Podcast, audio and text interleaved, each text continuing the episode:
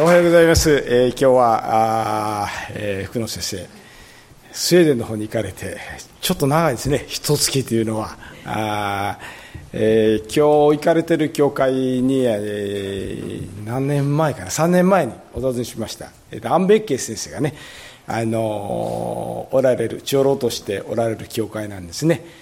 えー、会員が1000名ぐらいですね。そして礼拝は500ぐらい。お見えなんですね。非常に整った。あの私が世界各地にいろんな教会を見てきましたが、まあ、最も好きな教会ですそこが。最も参考になるなと思った教会なんですね、えー、皆さんも機会があればそちらの方にね行かれたらいいんではないかと思いますけどちょっと遠いね気楽にはいけないと思いますがえ今日は父の日の礼拝ということで、えー、私今あの月に一遍しかあの自分の教会で礼拝のごしてないですね。奈良福音教会では。他は何してんねんということですが今はあのアテネミニストリーズというですねあの仏教のね牧師なのに仏教のことで、まあえー、私の講座は、えー、伝道のための戦略的仏教学入門というですねそういうような講座であちらこちら回ってるんですね、えー、先週も加古川の付近でルーテルの教団のね婦人会議なんです。近畿福音ルーテル。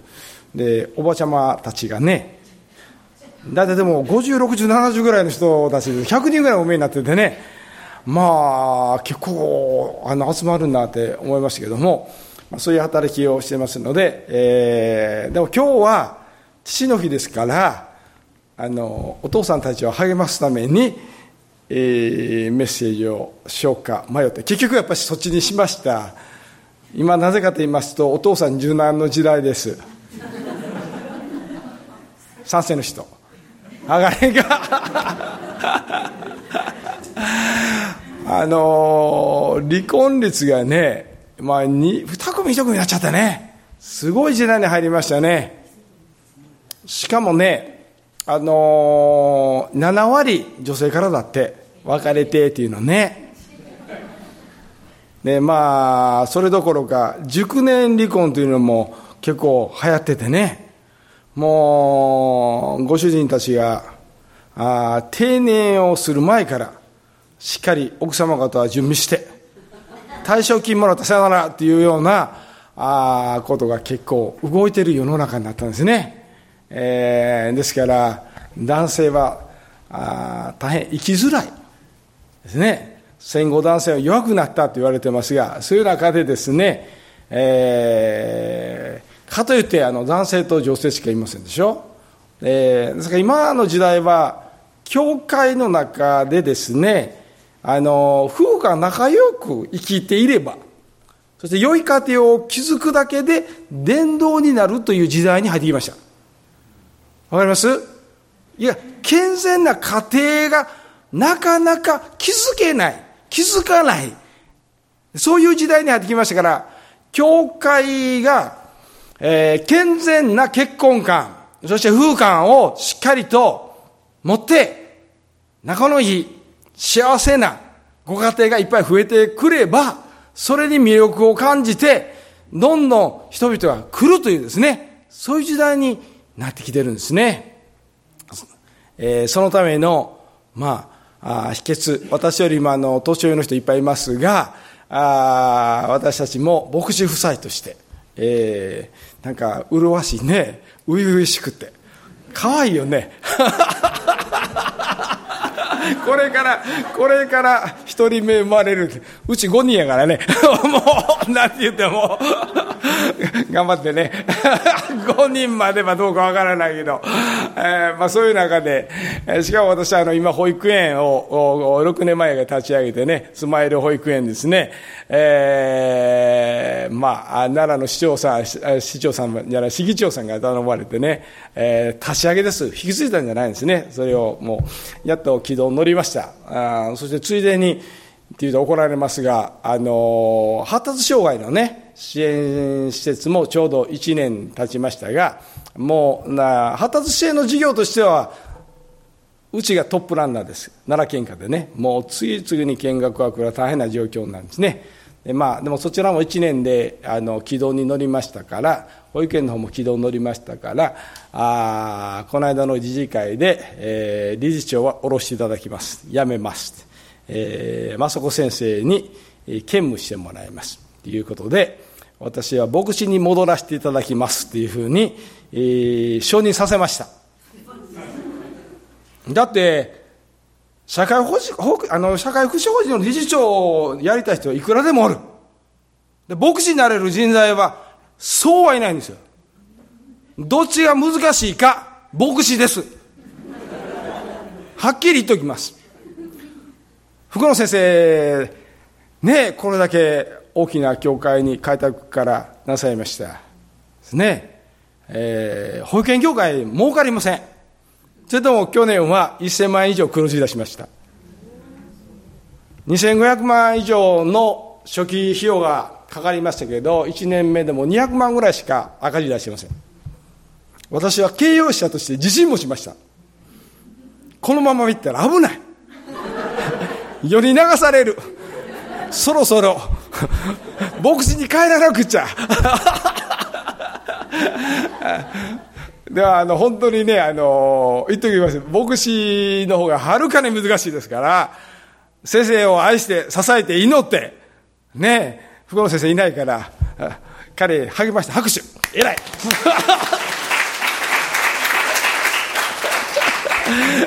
よくぞ献身した。ねえ、えー、大変な親の開拓をはために見ながらね、えー、献身するなかなか大変なんですね。うち5人出てまだ1人も立ち上がれへんもんね。あもう、情けないな思いますが、えー、あのー、まあ、あいろんなことやってます。あのー教会士っていう働きもしてるんですね。教会士っていうのは刑務所。少年院、鑑別所ですね、そういうところに行って、まあ、あの道徳講話とかカウンセリングをしてますが、まあ、いつの間にか、あの全国連盟の評議員やってくれということで、しょっちゅう東京まで行くようになっちゃったのね。で、おかしいでしょ。ぼお坊さんがみんな推薦して、やってくれって頼むんですよ。仏教の悪口ばっかり言って待ってるのにね。まあ悪口ではないんですけどね、あの、現実を話してて、まあ理解が深いし、あの、いてくれてるとしょっちゅういいことになってるんですけども、まあ、あの、子供たちの子育てもなかなかね、あの、犯罪は少なくなってきていますが、いろんな問題がいっぱい起こるでしょ。だからそういうことで、まあ、基本的なことしか今日は話せないですけども、えー、しっかりとね、秘訣を、話してばと思っています。えー、今度は雅子が、雅子先生や家内が CPM に来て話すんだって、それはあの保育園のことを、今は発達障害の講演会で、私よりもあちこち呼ばれてはんのね。忙しいんです、あの人。PTA とか、小学校とか、人権問題とかね。今回はあの人は、えっと、ターミナルケア。末期のことでね、言われてます。ぜひ、まだ関心あればお見えいただければと思いますが、あの、ホスピスってなんでしょ？ホスピスというのを立ち上げたのが、淀川キリスト病院で、柏木哲夫という方なんですね。今は、そこの理事長をなさっておられますが、そのもとで最初のスタッフとして採用されて、まあ、秘書をやってたの。だから今でもあの柏木先生とは大変親しいですし今日も実は午後から会いに行かなあかんでその去年お母様103歳で召されたんですね。でその時にそのご遺体を横に置いてあの先生たちと3時間私たちは話せる関係なんですよ。他の人誰もいないんですよ。私たち夫婦だけが家に駆けつけて遺体を横に置いてご夫妻と3時間話す。年齢は私たちの方がずっと若いですよ。でもそういう関係があるほどまあ雅子はターミナルケアについても専門家ですので、ぜひあの参考になると思いますので、お聞きいただければなと思います。で福野先生にもあの3か月に一遍、うちの祈祷会来てもらうんですね、今年は。えー、そういう意味であの南大阪とかいろんな関係がどんどんどんどん深くなって大変嬉しく思っています。えー、私ねあの父の日ですからあの少年たちが歌いましたのでね、えー、あのうちもあれやるんですよ。あの父の日になると少年が出てきてね。そうするとみんな喜ぶのね。いいもんですよねやっぱりね、えー、一緒に歌いませんかって言われたんだけど私読書します。あの365日の飛行機ってしてますか？去年朝ドラがあったでしょ。う朝ドラであの広岡麻子さん朝が来た。あの方はクリスチャンだって知ってますか？晩年60だったかな？で洗礼を受けられまして7年間クリスチャンとして大変素晴らしい生涯を全うされていかれました。メーカーですよね。そして銀行を作って炭鉱を作って保険会社を作って大学作ってでなさましたが彼女の生涯の輝いた部分はクリスチャンになってからなんですよね。ところがあの朝ドラではそれがあんまり出てない。がっかり。それはそうやろ。書いてた。あの脚本書いてたどうもなんか聞くところによると創価学会の人らしいね。これじゃあのクリスチャンのええところは飛ばしよるね。まあそれでもいいんですがあの最後はもうこう夫婦愛でまとまっちゃったという感じですけども。確かにあのいいご夫妻です、えー、あのご夫妻見てるとなんかあの私たち夫婦みたいな感じしてね。やり手の家内 後ろでこうのんきに見てて頑張れ言うて。ってるような感じでねあの えー、まあ、あで、あの、私の趣味でね、あの、替え歌を作るんですよ。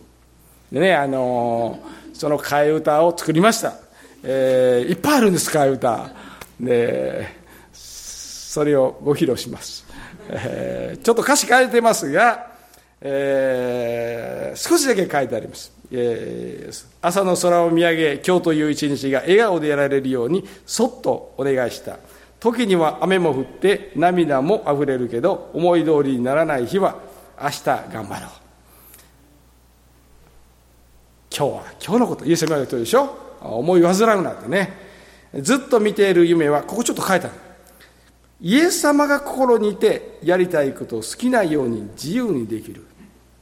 これは究極やね。イエス様が心に勢い、イエス様がおられるけど、自由に、思いの通り生きれる。まあ、清めの、あの、境地ですね。極みですね。そういう人生になった方がいいですよ。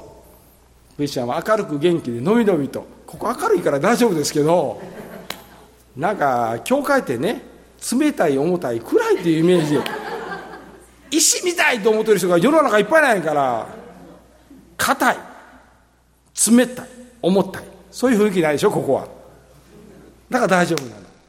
ね。だからクリスチャンは魅力的であった方がいいと思いますよ、えー、人生は紙飛行機願い乗せて飛んでいくよ。風の中を力の限りただ進むだけ。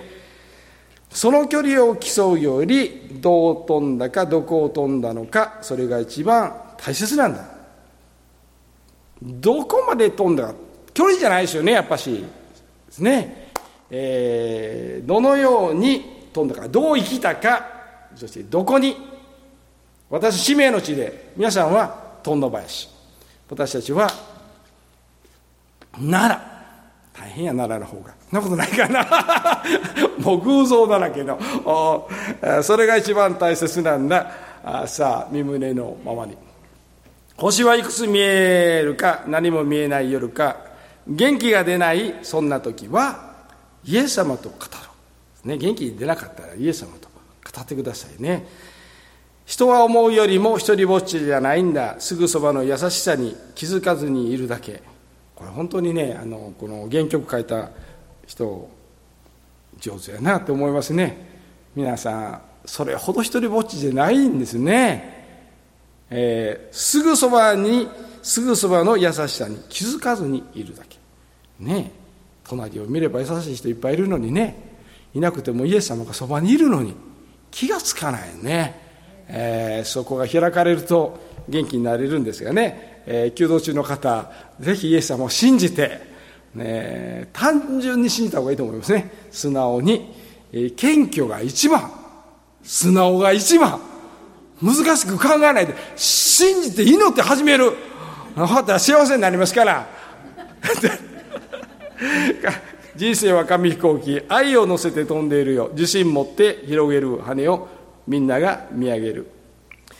折り方を知らなくてもいつの間にか飛ばせるようになる。それが祈り推進力だ。さあ楽しくやろう。クリスチャン生活ね祈ってたら何とかなりますから。だから 推進力は祈り。ね。クリスチャンの折り方生き方知らなくても大丈夫。イエス様が何とかしてくれますのでね、えー、賛美賛美じゃないね。これ、えー、どれ？これ？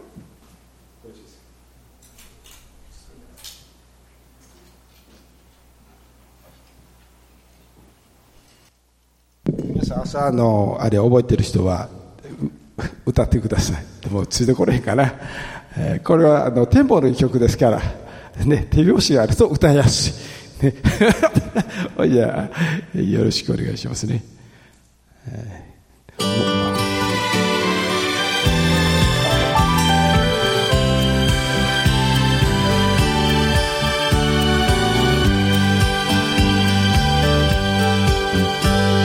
朝の空を見上げて今日という一日が笑顔でいられるようにそっとお願いした。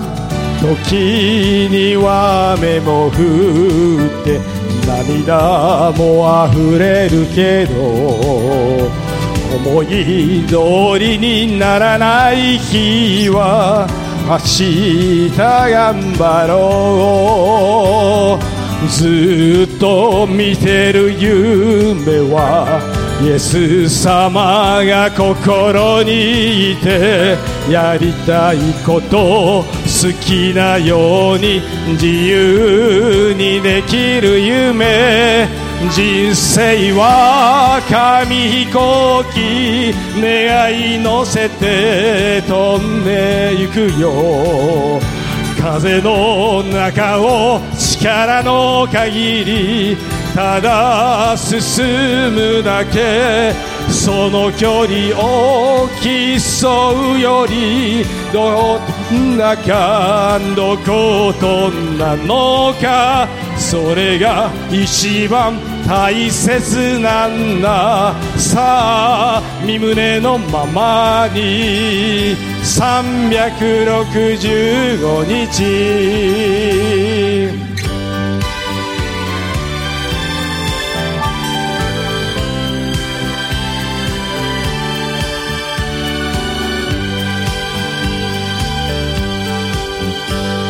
星はいくつ見えるか？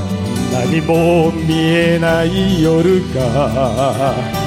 元気が出ないそんな時はイエス様と語ろう。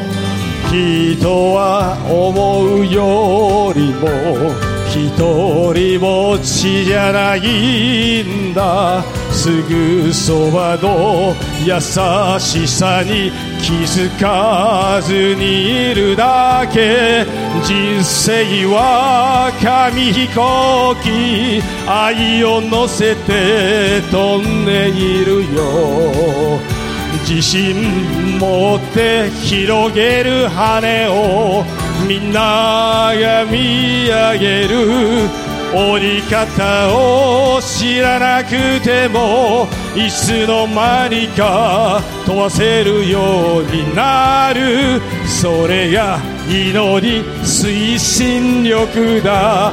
さあ楽しくやろう。365日。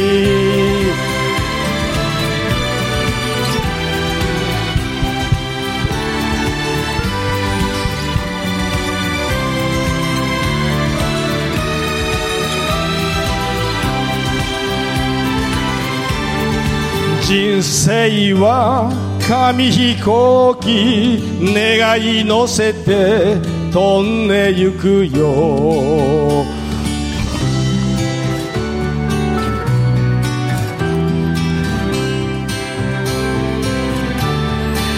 の距離を競うよりどう飛んだかどこを飛んだのか。それが一番大切なんだ。さあ楽しくやろう。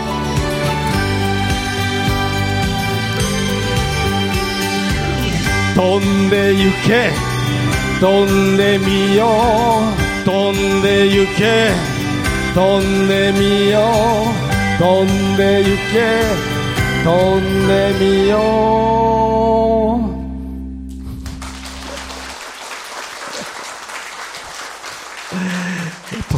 う途中でちょっと頭が真っ白になった、えー、あの結婚式の時にねあの昨日もね、結婚式だったんですね。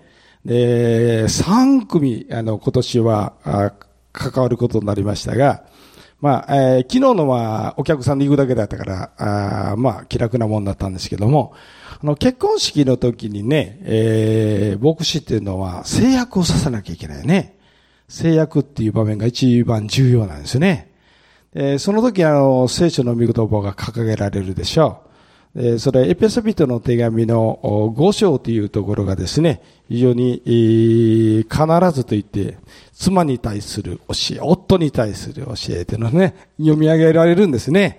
で、これ本当は全部読みたいの。でも時間が限られますので、え、この5章、エペソ5章の25ですね。お読みしますね。夫人たちよ、キリストが教会をし、教会のためにご自分を下がれたように、あなた方も自分の妻を愛しなさい。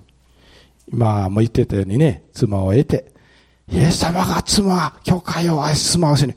そういうことかってね、えー、妻の方は、この前のところの22節のところに、妻たちよ、あなた方は、主に従うように自分の夫に従いなさいってなってるんですね。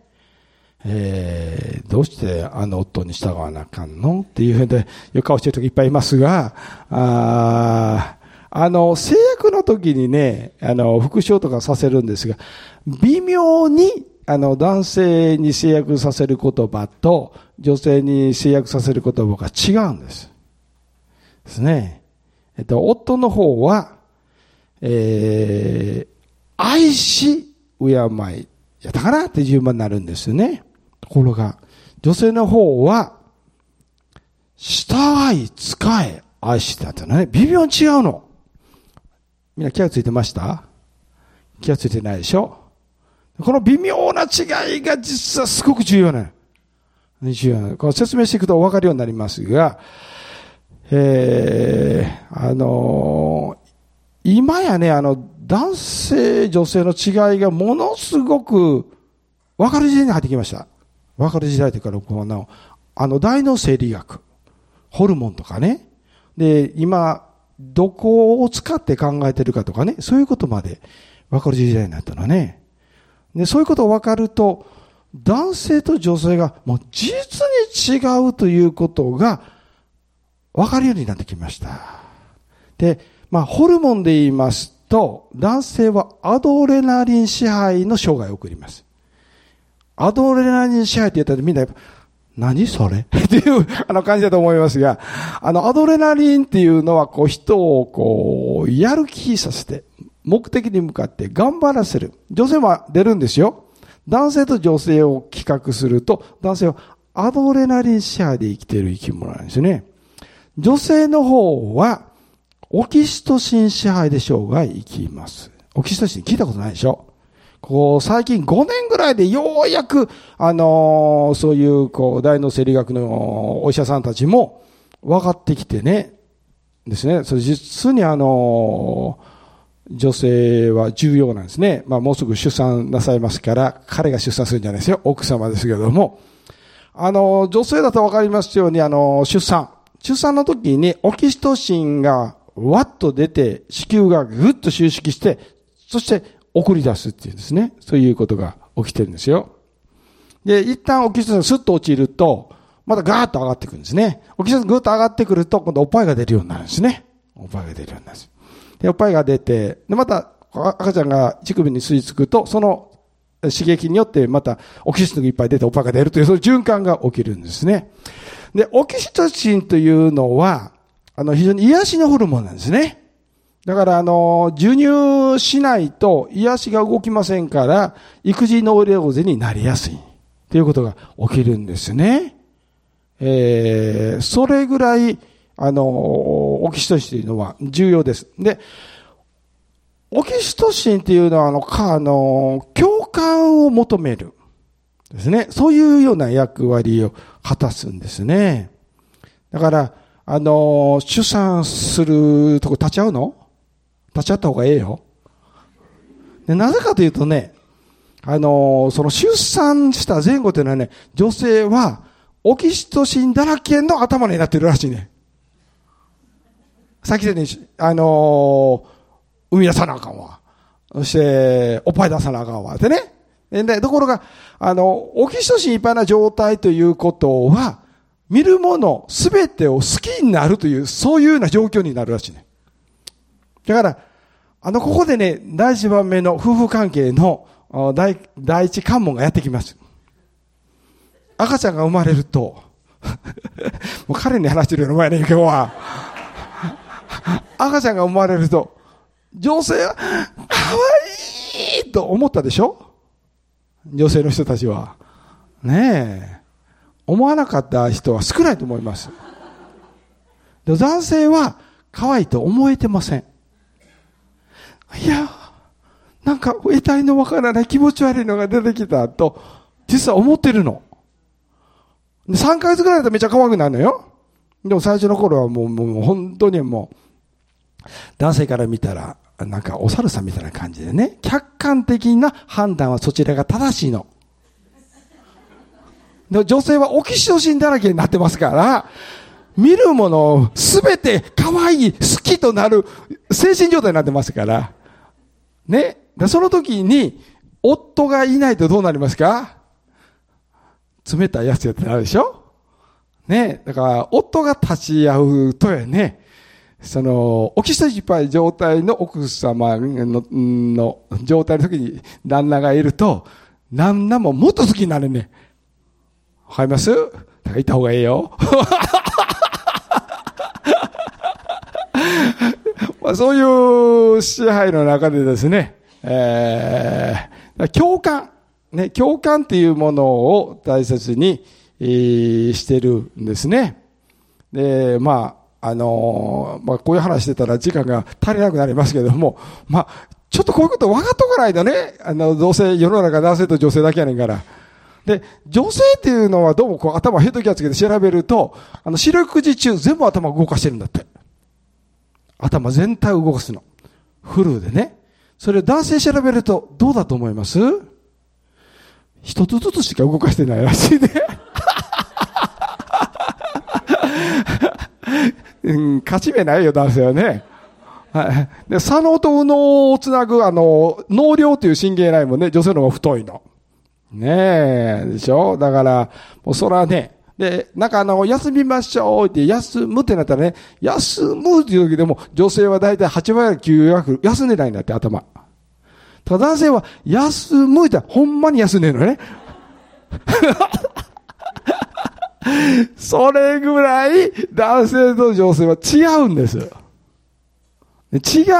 うっていうことが、お互いよく理解できてないために、いろんなトラブルがほとんど起こってしまっているということがあるんですね。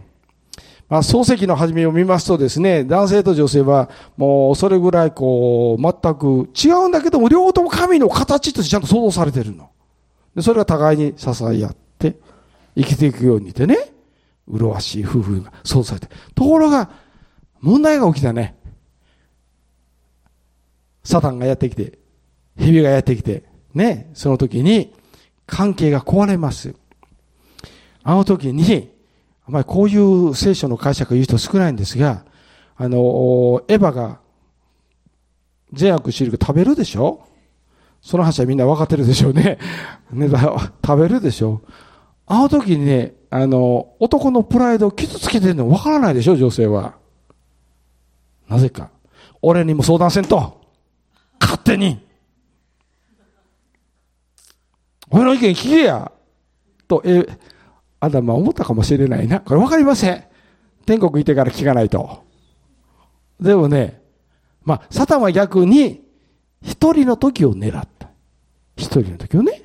あエヴァとサタンの会話でしょ一人の時を狙う。大体ね、あのー、こう、あのー、偽物を売りつけるセールスあるでしょ絶対、奥さん一人のとこに狙うもんね。電話かけてきても旦那が出たらね、すぐ逃げるように切り寄るよ。でしょ？だから、それはね、まあ女性には悪いけど、騙しやすいと向こう思うとんのよね。えそういう経験した人いませんか？大丈夫？ねえ。で、罪を犯しちゃった。で、神様に叱られるでしょ？その時、女性がとっても傷つくことが起きました。で、何かというと、まあ確かに最初にエヴァさんが食べてやね。そして、あなた食べたら？言ってたら、男性ってアホやから、はーいって何も考えたね。食べるという。犯罪の陰に女ありとよう言うと思いと思うんですね。男性が世界を動かし、その男性を女が動かすっていうことわざがあるようにね。だから奥さん大事やね。ねえ。いい、いいお嫁さんもらってよかったね、高志くん。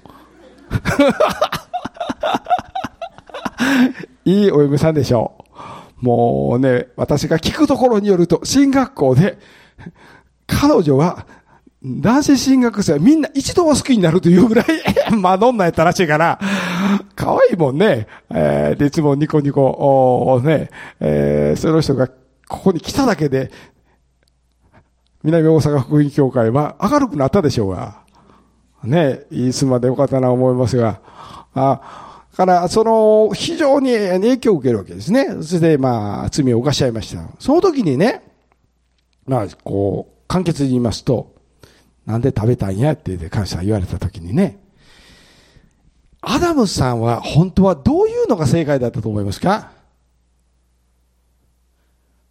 まあ、罪を犯してからもうそれ言えない精神状態になってるのね。女性としてはどう言ってほしいと思いますか？あの場面でエヴァさんが。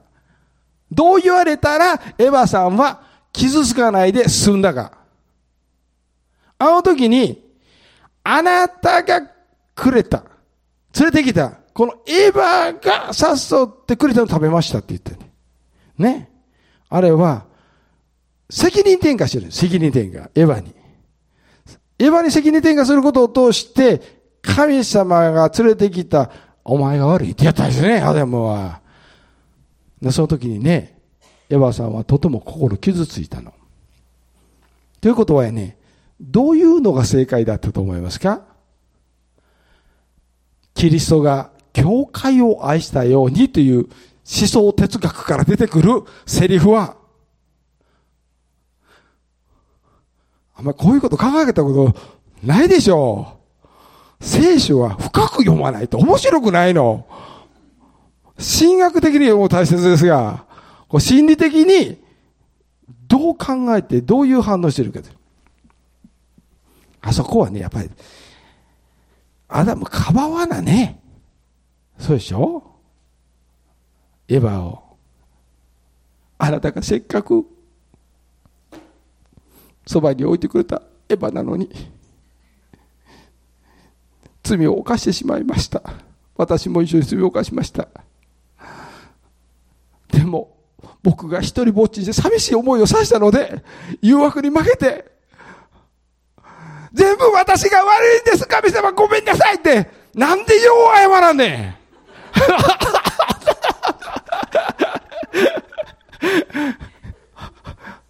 もしそういうふうにエヴァが言ってたら、エヴァちゃんはアダムが言ってたら、ちょっと変わってたと思いますよね、私。歴史が変わってたかもしれない。そうでしょ？そう言えない罪深い状態にエヴァもアダムも入ってたということです、もう。で、今日、そこから延々と、バトルが始まる。ね。大丈夫？皆さんの家庭は幸せですか？宮谷家はね、あのー、結婚しましたが、最初の10年は、本当にすごい大変でした。すごい大変です。なぜ大変だったかというと、あのー、両方とも優等生やったから。有賀先生が私を紹介するときに、自慢しちゃいますが、はっきりね、いや先生自分のこと自慢してやらしいで思わないでください。さっき言っときますが、有賀先生が12年間校長をしている中で、最も優秀な生徒が宮谷先生だって私の紹介するのよ。やったこれでもちょっと持ってるなと思いますよ、私は。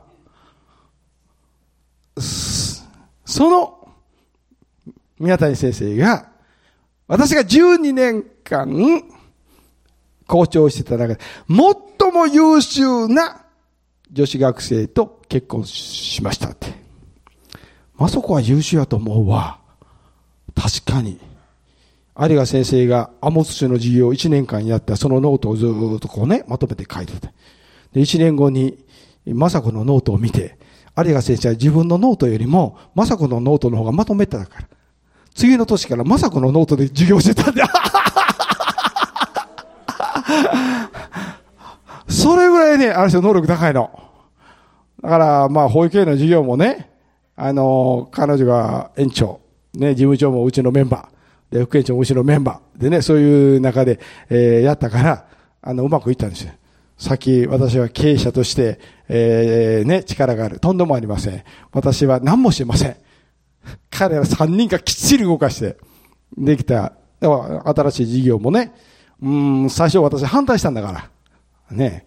無理や、この再選上でね。で、まあ、二人で祈って、まあ、この事業は、寄付募ともええな、言ってた。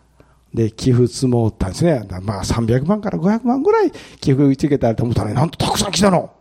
ねえ。1500万。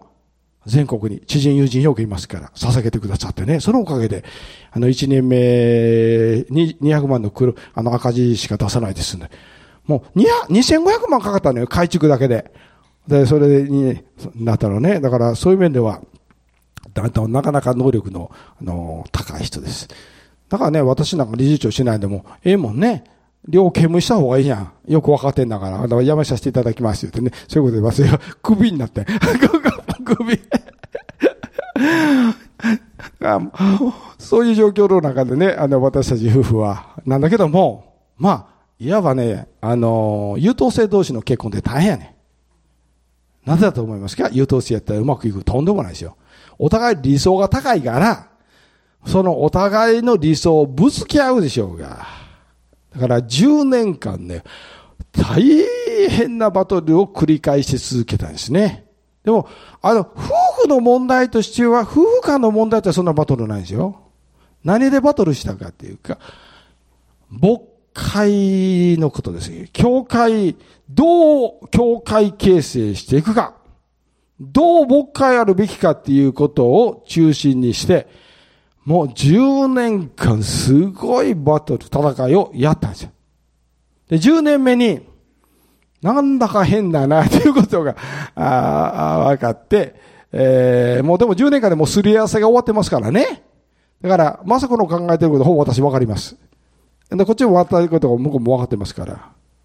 だから、カウンセリングすると、まさこがやった後、私がついでやると、全く同じ質問を同じような順番でやってるのね。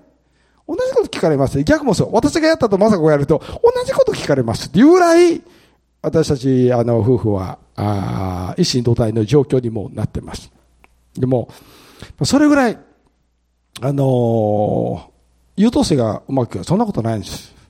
やはり、えー、キリストにあって受け入れ合う、愛し合うということがないと難しいということですね。その中で、あのいいですか？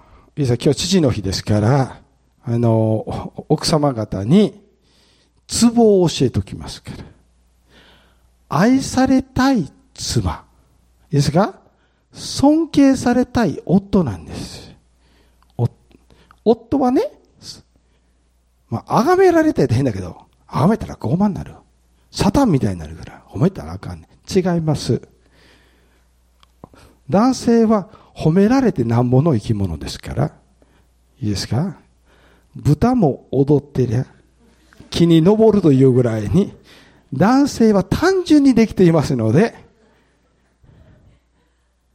褒めない奥さんは愚か者だと私は思いますね。男性の心理を全く分かっていないから、あまあ家庭の中でね、えー、よく起こることですが、あ男性は、最初から言っておきますが、全員マザコンです。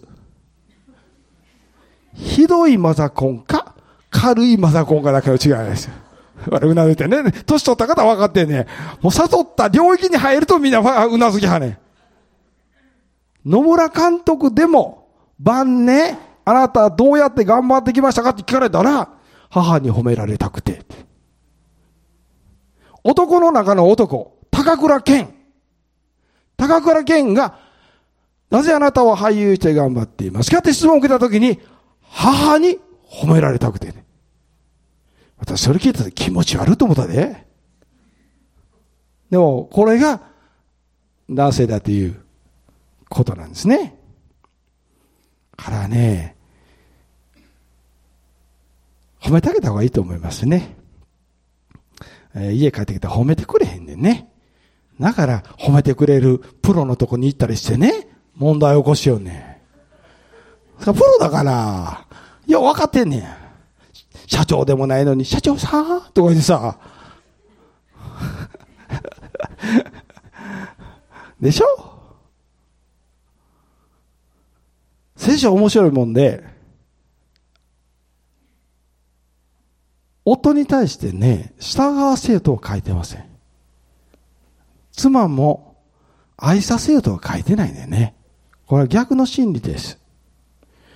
妻が一生懸命夫に仕え、従っていたら、夫は愛するもんなんです。妻を。とね。逆に男性、夫が一生懸命妻を愛していたら、妻は従い使えるもんなんですよ。ただ逆行くよね。クリスチャンは。聖書に愛して書いてあるのにあなたは愛してないのって妻たちは言い始めるよね。夫は夫の方で、従えって書いてあるやないか。従えや。と大体やり合うんですね。クリスチャンホームよくあるパターンですが。愛させよとかね。探せよなんてどこにも書いてないよ。でしょ？聖書を盾にとってそういうことをやると、クリスチャンホームでありながら、不快な家庭が 生まれていきますので、お気をつけいただきたいと思うんですね。だから、夫にとってですね、えー、敬われるということはね、あの、黒川っていうね、えー、奈良城出身のね、有名な心理学者、女性の方でね、面白いね、男性の取り扱い、女性の取り扱いっていうね、そういう本出しておられるね、もうめっちゃ面白いの。で、その中からね、誰やったかな、歌手がね、取説って言うとは作ってるでしょうが、あ、絶対あれ参考してると思うね。で、その中で、えー、の取り扱い方について書いてあるんですよ。男性の取り扱い方、女性の取り扱い方ね。えー、これもね、やっぱあの、肩にはまってますよ、やっぱしね。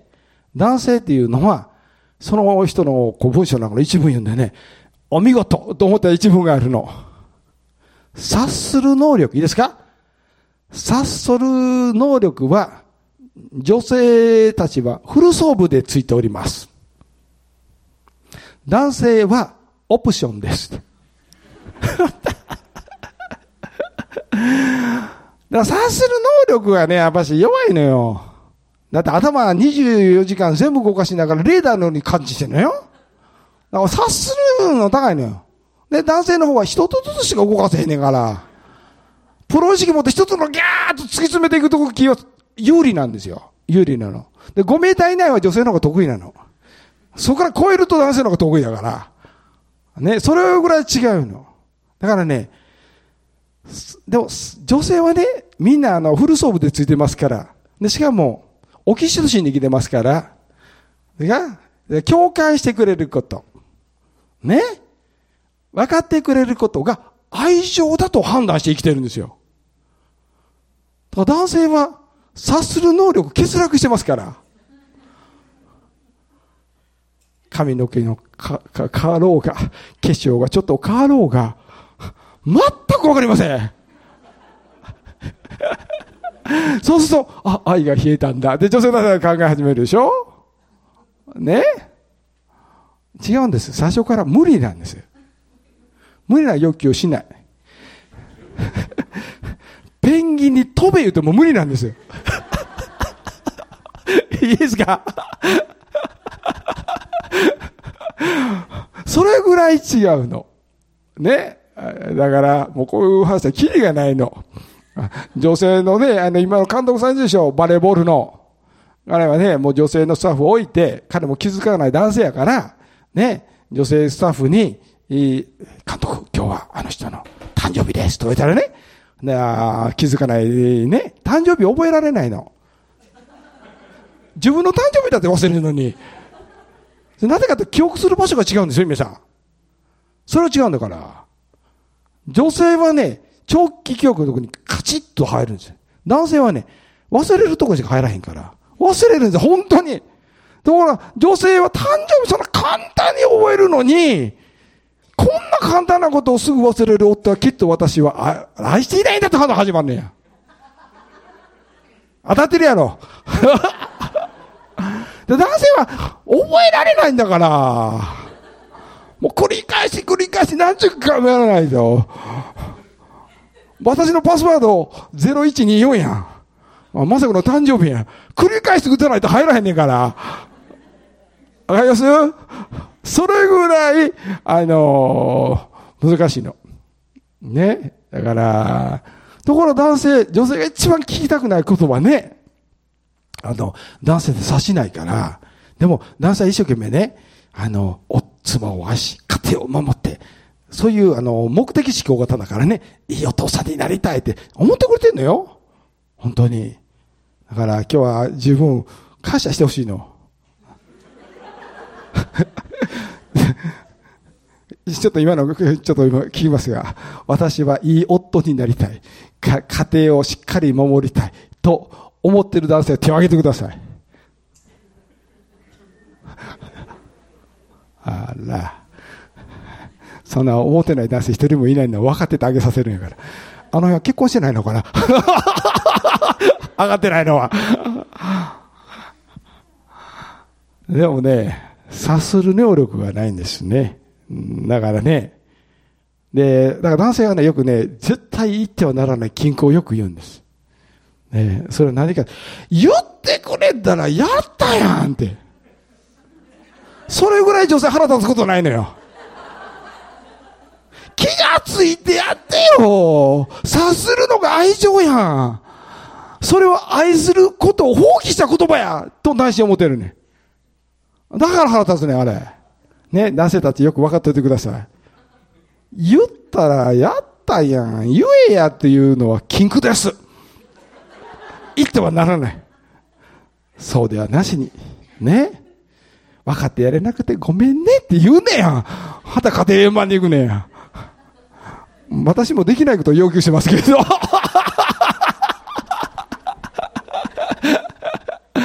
まあ、もう時間が来てしまいましたから、また聞きたければ、家庭セミナーで読んでくだされば、なんぼでも話は ありますが、だから女、な、あの、女性、男性はね、イラッとするのはね、あの、な、これね、ちょっとわ、女性にね、お父さんたちに対して配慮として言っときますが、これもね、難しいね、女性がなかなかわからないんですが、あの、男性はアドネラレン支配で目的地が2色もやるでしょう。だからそれはね、で女性から見るとね、察するね、失敗する。こう配慮がないと分かってるのね。その時に失敗させてあげてください。ええと思うやろね。だからさせた方がね、男性は失敗をして成長していく生き物です。女性は成功体験を積み重ねながら成長していくんですね。男性はね、失敗しないと成長しないの。で、その途中ではね、失敗せんようにってね、子供のように、子供の場合はいいよ、怪我するよ、転ぶよって、また保育園やってんだから、毎日、0歳児は全員抱き上げて1日始まるんだよ。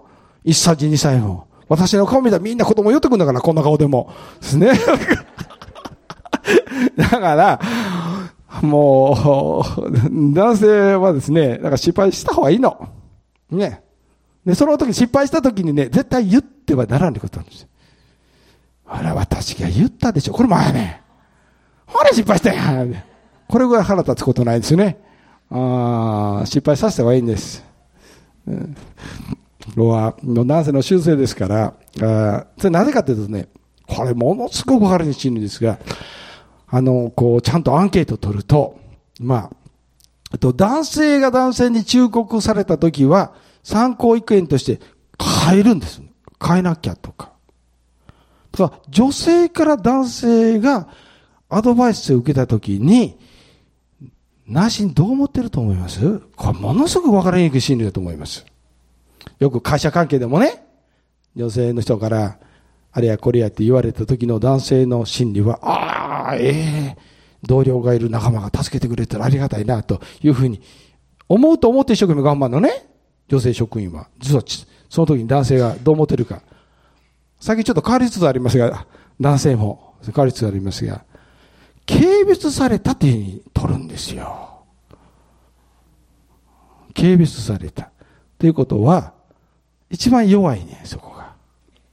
ですから、そのあたりがね、こう、わかりにくいところなんですね。わかりにくいところなんです。から、上手にカバーしながらね、失敗するの見守らなあかんね。これぐらい辛いことないよね。失敗すると分かりながらさせやなあかんっていうね。はい。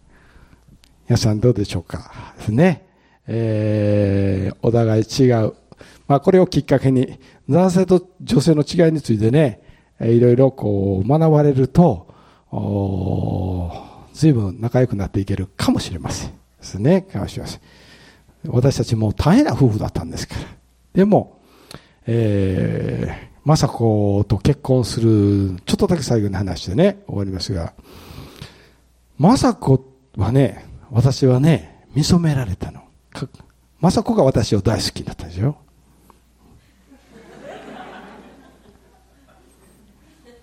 その恐ろしい話で、彼女はお見合いをしていました。ある方と。で、お見合いして二人で、どうぞって言って、二人の自転車乗らなきゃいけなくなって、手出した相手の人に手が伸びなかったんですよ。女性だと、ああ、とわかるでしょ生理的反応で嫌やってんやってさ、わかるでしょめっちゃ優秀な人ですよ。今、牧師として立派にやってますよ。で、それを、まあ、お見合いさせたご婦人に、どう思われますかって。これ男性に聞かんでよかったね。奥さんに聞いたら、あ、それは女性の生理的な感覚だから、もう一度祈り直した方がいいですよって。祈ってんやんか。まさか、どうですか、みここですかって。その時になんと浮かんできたのが私の顔だって。ほぼ刑事やね、これね。で、私は、まあ、KBI のような、あの、こう男性と女性が割と近い環境の進学校でやなしにね、壁と分けてる、ガキや水戸先生が卒業した関西聖書進学校にいましたが、そこに雅子が大胆に電話かけてきました。今、見合いしてんの？言うてね。それぐらい面白い人に大胆でしょ、彼女。あのー、私のことで結婚の対象として祈ってくれたことある？って聞いてきて。絶対できへんでしょ、皆さんやったら。そこが雅子やね。で、私はね、こう、かすめたことないわけではないねんね。まあ、可愛い人ですしね、能力も高いしね。まあ、やんちゃな人ですけど、可愛いな思ってましたが。でも、ここであるって言ったら惑わすでしょうが。ね？見合いしてるって最初に言ってんだから。だから、ないって言ってたんだね。これ配慮です。牧会的配慮ですね。あですが、牧師嘘つくんですよ。ね、嘘つくんですよ。みんな、牧師嘘つかないとああかんよ。必ず嘘つくんだから。この人も嘘つきます。だそうでしょ？太ってる人見てさ、デブーって言ったらさ、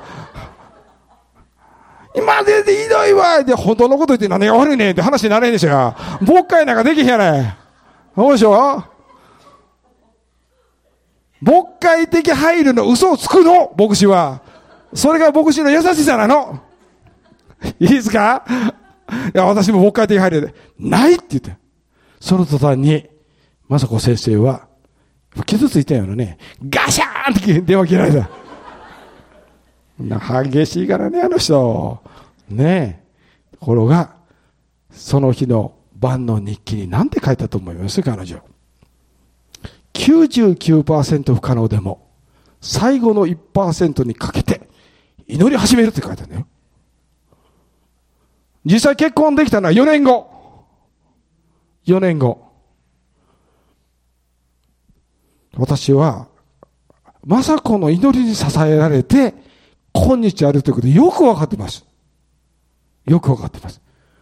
だから、どれほど喧嘩しようが 今はさほどしませんが、あ会社のモめルの中でね、えー、牧会というですね、教会ケースという、もう至難の罠の仕事を協力してやっています。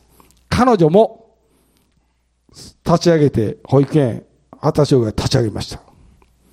晩年、可愛い子たち相手に晩年過ごすかなと思ってたら、そろそろ牧師に帰らせてもらいました。って言っています。理事長は簡単に辞めれるけどね、園長の後がもうそういないよ。だから5年ぐらいかけて後継者作らなあかんね。でも、飯と賜物を変わらない。やっぱ牧師に召されてる。だ牧師に帰りますって。そういう、ね、日本の教会っていうのは、はっきり言います。牧師の犠牲になりたってここまで行こうてた。それを皆さんよく理解してくださって、教会の成長は、教会員の皆さんがどれだけ牧師を大切にするかにかかってます。そしてお互いが、夫婦が互いに愛し合える。ねえもうちょっと理解してね。ちょもうちょっと理解。ちょっとだけ褒めてあげて、立て上げていただきたいと思いますね。お祈りします。感謝は少し長くなりましたが、今日、恵みの中に、見事が開きました。どうぞ、教会の中に健全な良い家庭が築かれることができるように導いてください。えー、命を懸けて夫が妻を愛し、妻がその愛に応えて使える、従うことのできる環境を整えてください。どうぞ主の皆によってお祈りをいたします。アメン。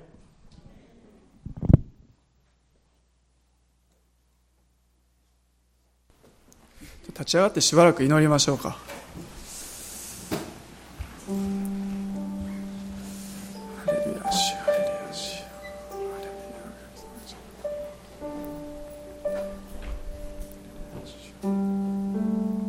本当にいろんなこと語られたかと思いますけれどもイエス様にあって私たちがもう一度愛し合っていくことができますようにそれぞれそれぞれの口でしばらく祈っていきましょう。ハレルヤ感謝します。ハレルヤハレルヤイエス様感謝します。あなたがもう一度語ってくださってありがとうございます。ハレルヤイエス様が私たちを愛してくださったように私たちもお互いに愛していくことができますように。ハレルヤ主またこの世界にあなたが男性と女性を作ってくださったことをありがとうございます。そしてイエス様を中心として私たちが一つとなって歩んでいくことができますから感謝します。ハレルヤ主ハレルヤ主ハレルヤ主ハレルヤ。ハレルヤハレルヤ私たちからあ本当に愛は出てこないですけれどもイエス様あなたの愛によってそれを流していくことができますように。ハレルヤお互いを本当に許し合ってまた立て上げ合ってまたその違いを理解し合いながらハレルヤ主を歩んでいくことができますように。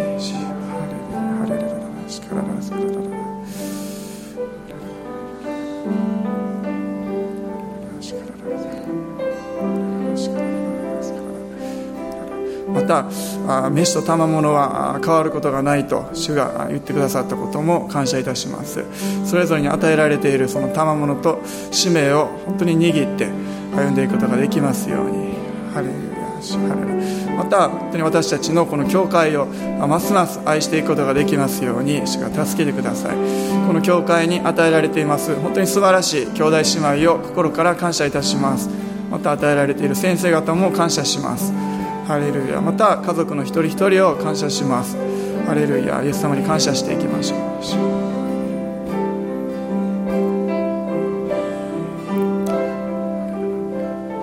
先ほど歌いました「主イエス神の愛」をもう一度賛美しましょうか。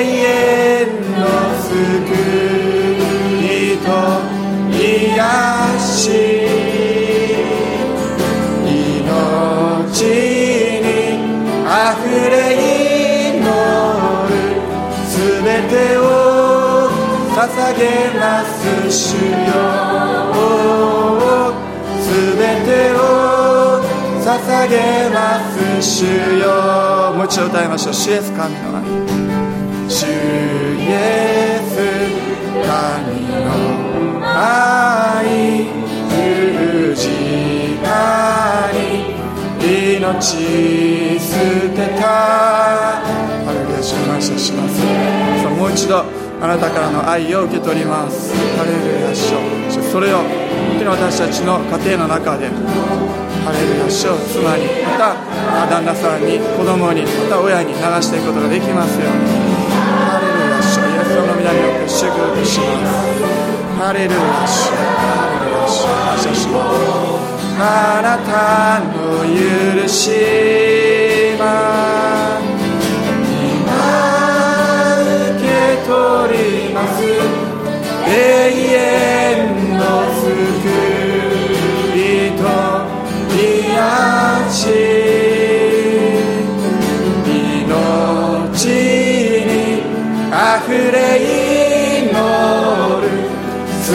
てを捧げます主よ全べてを捧げます主よ。今受け取ります。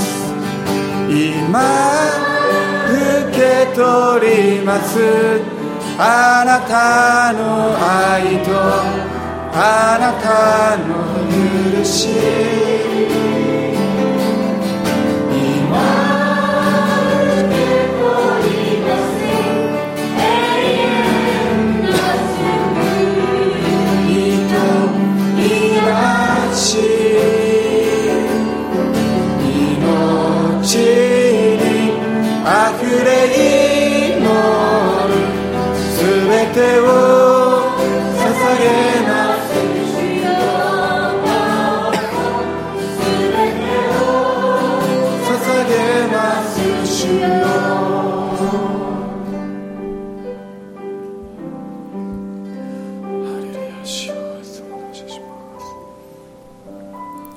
私たちの主イエスキリストの恵み父なる神の愛精霊の親しき交わりが私たち一同の上にこの新しい主一人一人の上にますます豊かにありますように。アメン。